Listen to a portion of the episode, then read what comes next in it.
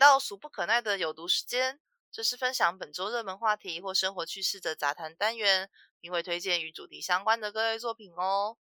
Hello，大家好，我是丁，我是瑞。我们今天要来聊聊韩国近期的鬼怪题材。原因是我最近在看韩国的 BL 漫画，太棒了。好，然后我发现有蛮多跟神话题材相关的作品。嗯，然后我个人就是很喜欢神话传说，看我们前面多少集就知道了。对，讲了好多奇幻。对 对，那对。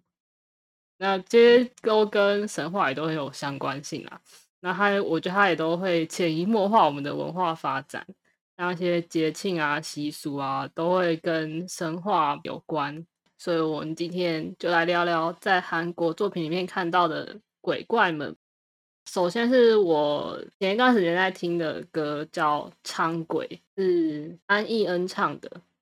那这种鬼怪类型的歌曲在日本很常见，但我觉得在以流行舞曲为主的那个韩国就很少听到，至少我目前是第一次听到啊。嗯，那所谓的苍鬼，其实就是我们成语里面的为虎作伥的伥，它是来自中国的传说。原本故事是被老虎吃掉的人，他的鬼魂就必须继续帮老虎引诱猎物，就有点像是我们。台湾讲水鬼抓交替哦，对对对，但只是他多多了一个要侍奉的对象。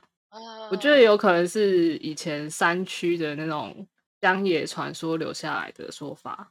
嗯，所以也有苍鬼就是水鬼的说法。嗯，我觉得有可能看地区吧，就是山区跟水边。哦，如果他住在河边的话，可能就变成水鬼了。对对对。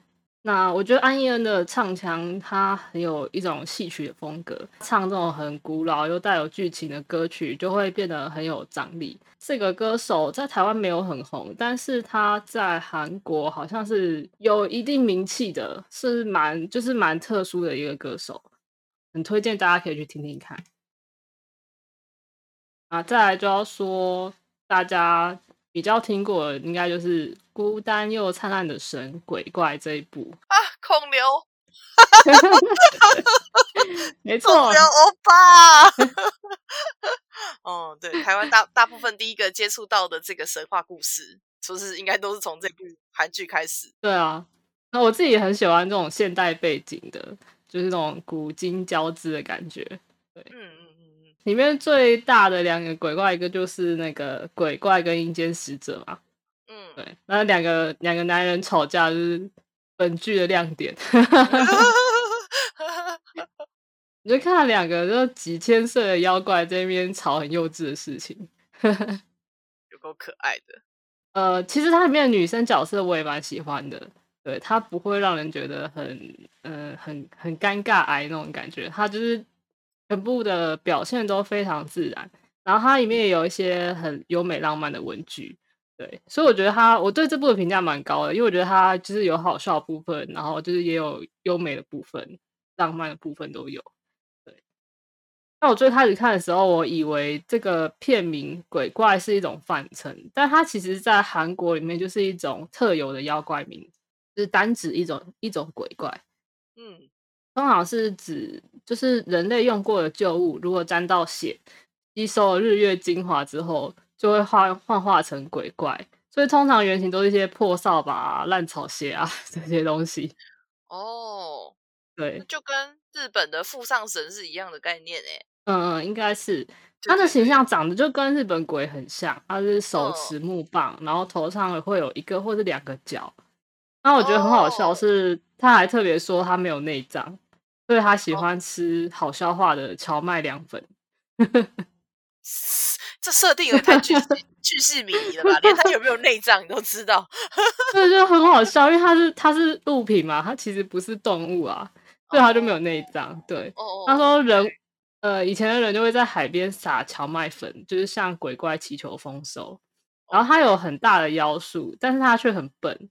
然后他也喜欢捉弄人，可是他也有很友善的一面。只是非常的矛盾冲突啦，这样听起来像作福同死之类的，就是会捉弄人类，但是又又会给人类带来帮助好运。是不是？看心情嗯而定的妖怪，对对对，对。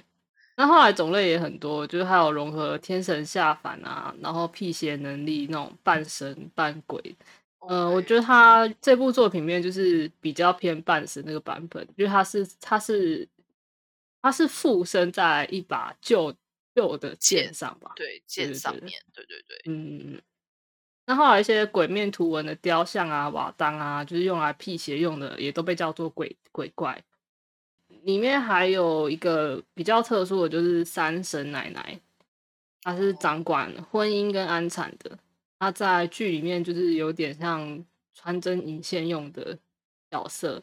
呃，里面有一个桥段，就是她在那个女主角成年的时候吧，她就是准备了以叶菜类跟蔬菜为主的，叫三神餐。它是为了祈求长寿用的。这个餐是只可以给直系的亲属吃。然后他那个时候在剧情里面，就是他的亲戚就把它拿走吃了，那然后然后就就就拉肚子什么就拉。那如果你没有看，你不知道这个他们的习俗的话，你就会有点不知道为什么会这样。然后我最近还有看到韩国有一个漫画，它翻译是写“鬼怪也要草木才会聚集”，名字超奇怪的。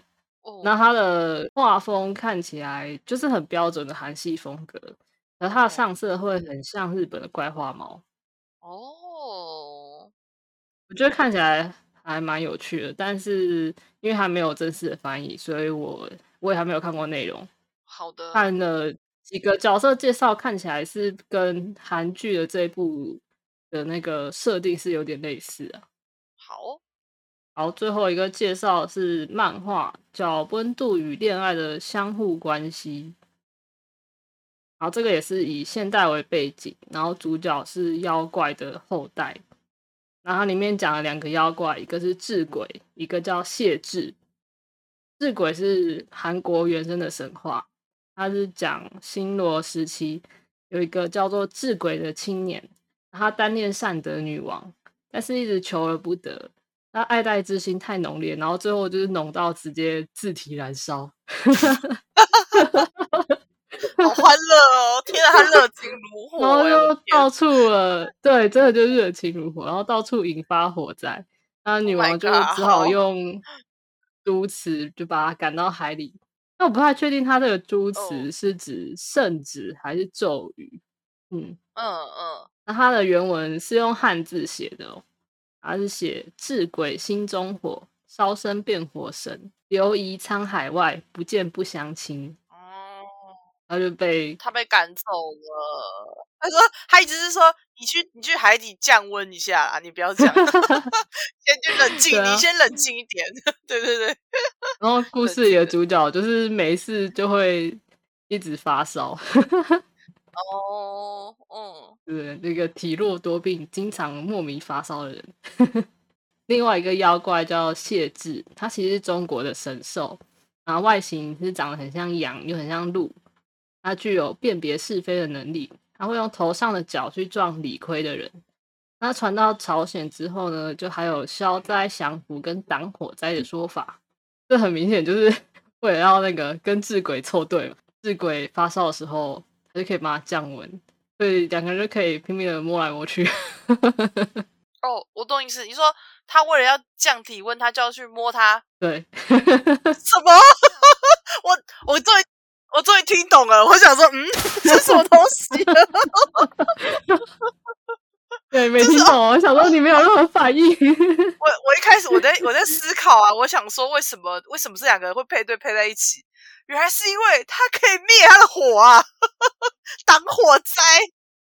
反正他只要发烧，他们两个就开始肌肤相亲。就 就帮他挡火灾，对，帮他降温。我懂了，我刚刚真的愣了一下，我想说什么东西？这对 CP 到底吃什么？原来是吃火灾跟挡火灾这个部分啊！好好好好，OK OK OK，好哦，韩国 BL 很有创意，我喜欢。对，我就我那时候看到觉得还蛮好笑的。很赞 很赞，这很明显吧？吧？这一看就知道是为了性爱画面啊。那他他这个有正版的翻译，嗯，目前看起来进度就是到两个人第一次要进入正题。第一次第一次滚床单了吗？是吗？是吗？好棒哦！床单滚起来，大家赶快去看哦。感觉后面就是为了要很多的滚床单。哦，这种漫画都是这样啦，小黄书的用途就是这样。那我当初看是那个智鬼的那个传说部分，就是有吸引到我啊。哦，OK，好的好的。那以上就是瑞查到的几则韩国神怪故事，以及这些故事改编的歌曲、跟戏剧、跟漫画。对，那因为我最近在看韩漫的关系，我就觉得他们现在有发展出自己的画风，哎，我觉得蛮厉害的。嗯，韩漫他们现在有一点像是在套公式的生产链，某一些一定会红的公式，他把它从日漫里面截取出来。比方说王王道的少年漫，或是 BL 漫的发展、CP 的特殊的组合，他把那些东西抽出来，然后他利用了他们的哦绘图软体，就是有一套教程啦。等于是你只要套公式，他们还甚至还有漫画补习班。我之前有看到新闻在报道，我觉得很厉害，嗯就是你去上课，然后你就告诉他说你想要学什么样风格的，那他的绘画工具从笔刷到整个教程就是量身定做，然后以成为网、哦网络漫画家为为目标的一个训练班、一个补习班这样子，然后就量产。他不用，嗯，嗯，他不用每个都画的很精美，他只要有一部照着那个公式爆红了就赚回来了。所以他们现在在拼一个，哦对对对，拼一个量产的路线，你会看到他们什么美很美型的韩漫啊，或者是 对对对，已经开始在走出自己的圈了。他们就在跟日本比拼这样。对啊。可是我我是觉得蛮厉害，就是一方面是他们有自成一个风格，嗯，你看像台湾对，台湾自就你不会有一个台式风格的，还没有那个成型的那个感觉。那他们现在就是你很明显看到，就是这个这个漫画画风，会觉得这应该就是韩漫的那个风格，对对对对，韩漫的风格，然后条漫啊，啊那个直条式的，对对对对对，对。直条式我觉得是呃，我注意到是二零一四年，应该是 Webtoon 那时候进台湾市场，哦就是就是手机的载载具不一样之后开始，对对对，对，但我觉得他们蛮有企图心的，就是因为你一般漫画的市场已经有点定型了，嗯。他这时候进来，他就直接去专攻直条漫画，对啊，我觉得得嗯很有很有商业头脑，然后也蛮有目标性。直条。漫画甚至会动哎、因为它就是哦对对对。那个连续连续，因为你会一直往上滑嘛，然后做成影音版的那种，对对对，做成滑，然后你，然后你你同一张图片，你一直往上滑，然后我我曾经也看过的恐怖漫就被他吓到，因为那个女鬼就从远、哦。从远端你一直滑，然后就从远端走过，越走越近，然后下一秒突然间，哎，画面空白没有东西，然后再滑下一张，啪嗯一个大脸这样，我记得他是有加一点那个那个网页那个对对拉对对，自动拉的那个效果，自动自动拉拉动的效果，对对对对，它它有把它快速的拉动，让它往下移这样子。那个太可怕，太恶心了，会被 吓到，会被吓到。我之前在被对吓吓，我再也不看。有一阵子就是死也不看那种恐怖漫，被自己吓死。对，但我觉得他们真的很厉害，就是他们有找出一条自己的自己的路线，然后而且它现在变成直条漫变成市市场市占率是他他们是最高的嘛，韩国的。嗯，韩对啊国，我觉得像日本到现在也没有去发展直条漫，他们就还是走原本的路线就是。哦，他们对这是，但是但是你知道，就是这大家都在用手机，我觉得看直条漫真的是有比较方便。嗯嗯嗯嗯，我觉得漫画嗯里面最难看的应该是美漫。哦，我所谓的难看，不是说内容难看，而是难难以阅读。我觉得可能跟对对跟语系也有关系，他们的分镜跟那个英文的横嗯写。可是因为他们的美漫通常也比较大本，我觉对得，杂志摊开来横的横向阅读，对对所以我觉得不同的载具真的是有差，就是差会影响你的那个表现风格。嗯，好，那我今天的分享就到这里啦。好的，好，请问观众们，你最喜欢哪一个妖怪的故事呢？或是你有更好的妖怪故事可以分享给我们？哦，如果你喜欢我们的节目，记得追踪、按赞、给五星，并且到 IG 专业留言给我们哦。期待你的回答，拜拜，拜拜。